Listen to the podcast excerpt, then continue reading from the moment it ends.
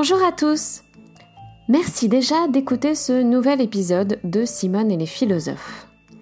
Aujourd'hui, grâce à Xavier qui suit Simone et les philosophes depuis le début de l'aventure et qui a suggéré ce thème sur la plateforme de financement participatif tipeee.fr, nous allons tâcher avec tout le sérieux dont nous sommes capables de penser le comique.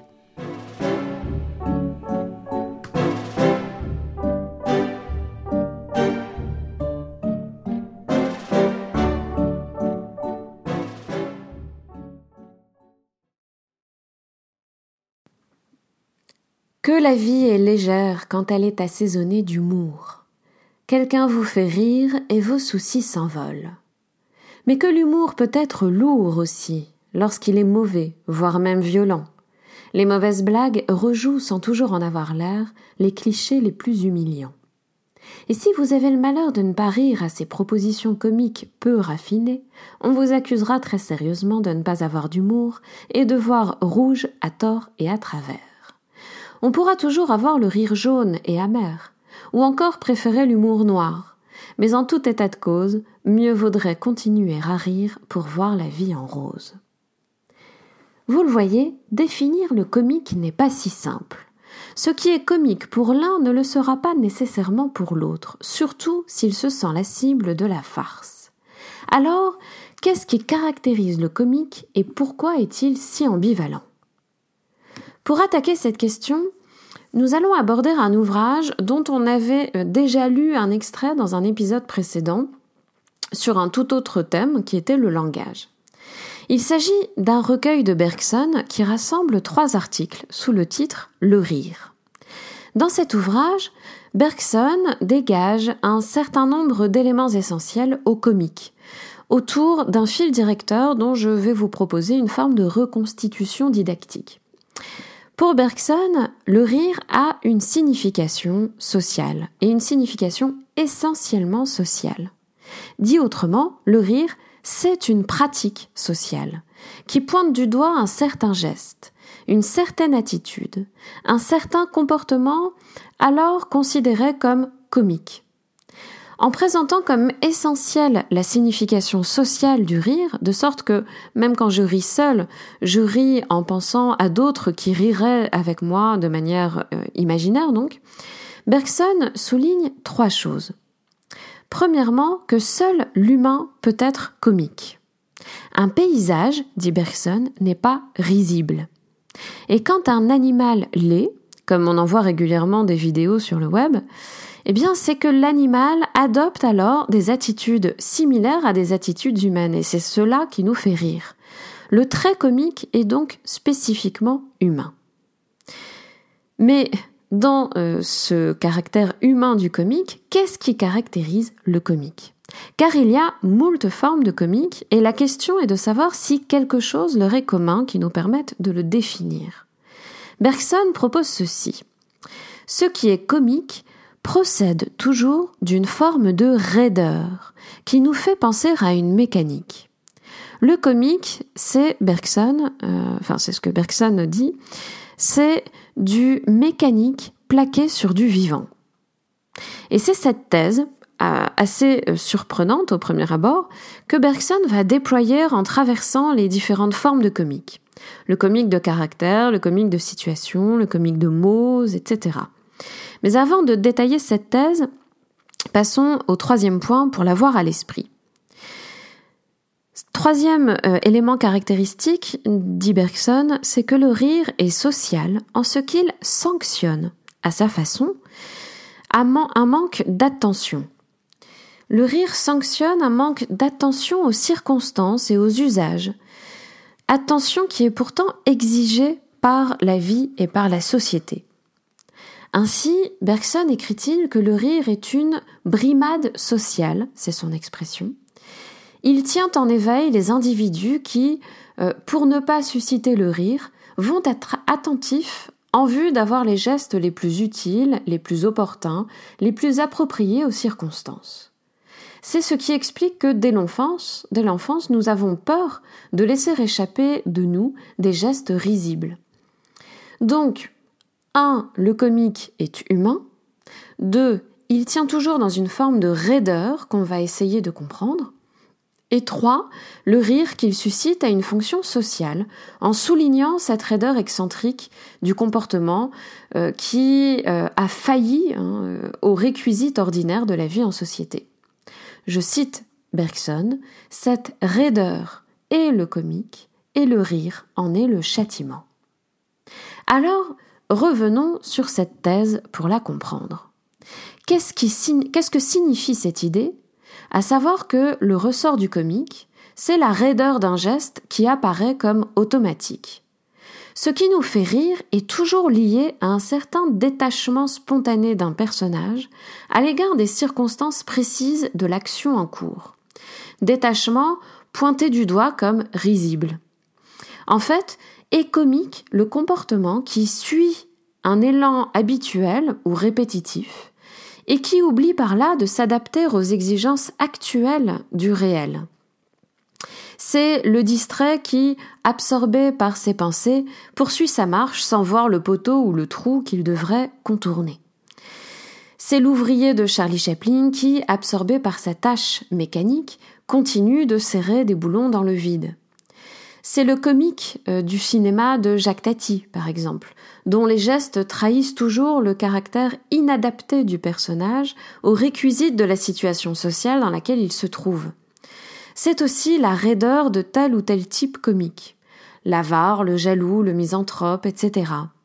De même les quiproquos, les répétitions et les inversions de rôle qu'on voit dans les comédies. Ces procédés mettent en scène des gestes mécaniques et c'est cette automaticité inadaptée qui nous fait rire. Le geste comique n'est pas une action délibérée, choisie.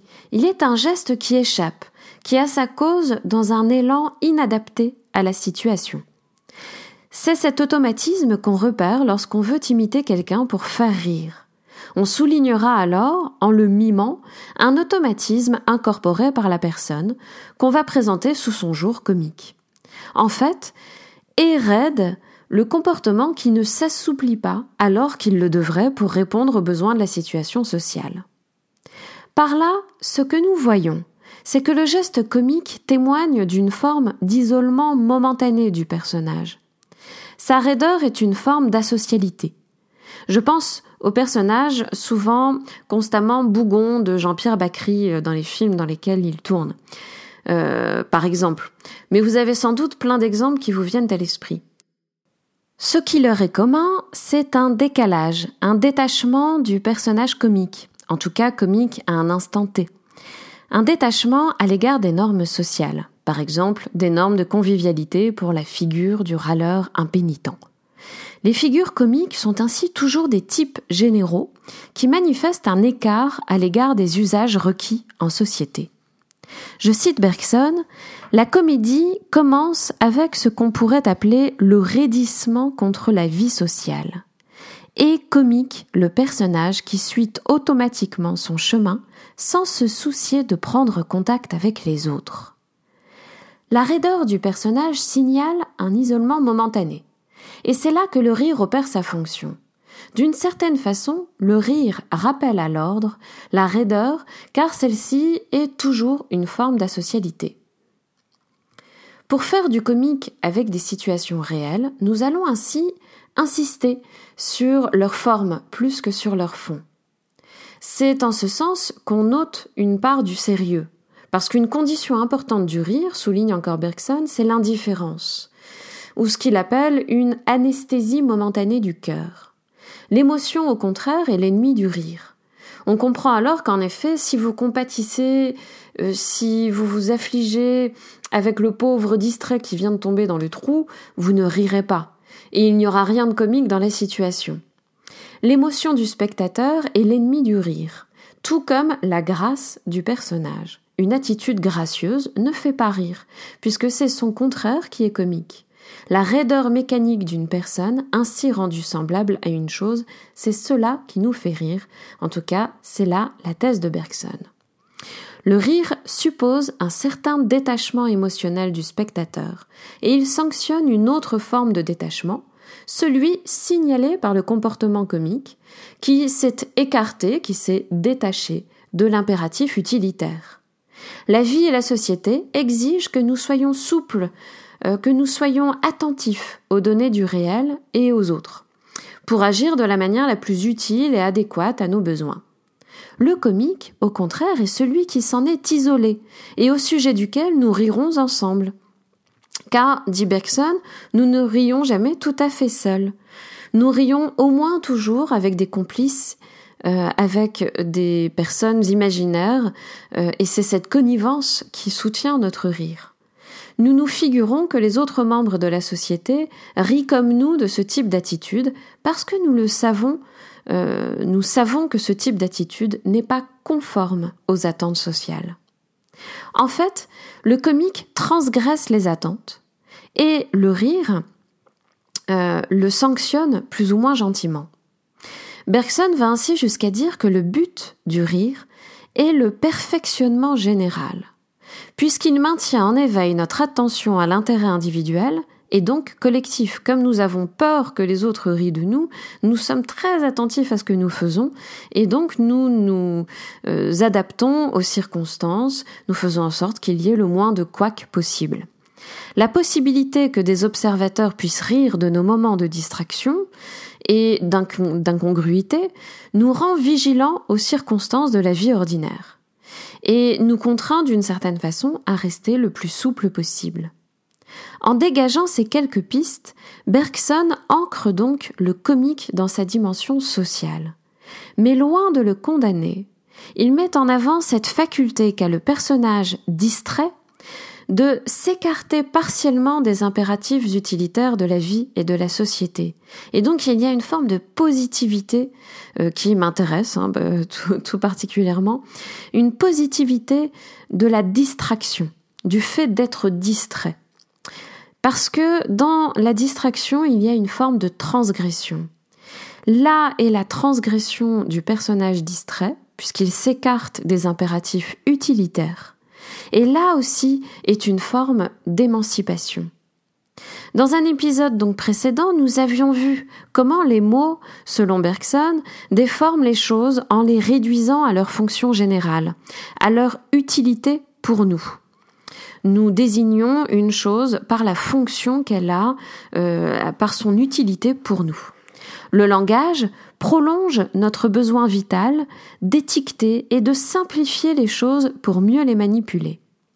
La vie nous conduit toujours à agir en vue de notre utilité, et c'est sous cette modalité que nous nous rapportons aux choses le plus souvent. Aux choses, mais aussi aux autres et à nous-mêmes. Notre attention est ainsi concentrée, non sur les subtiles nuances du réel, mais sur les besoins et par là sur les nécessités de la vie sociale.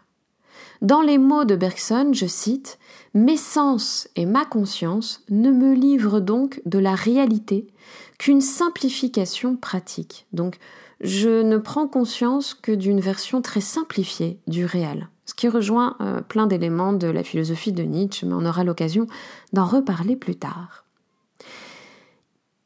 C'est là notre rapport le plus fréquent au réel, parce que c'est là que se trouve notre intérêt et notre utilité.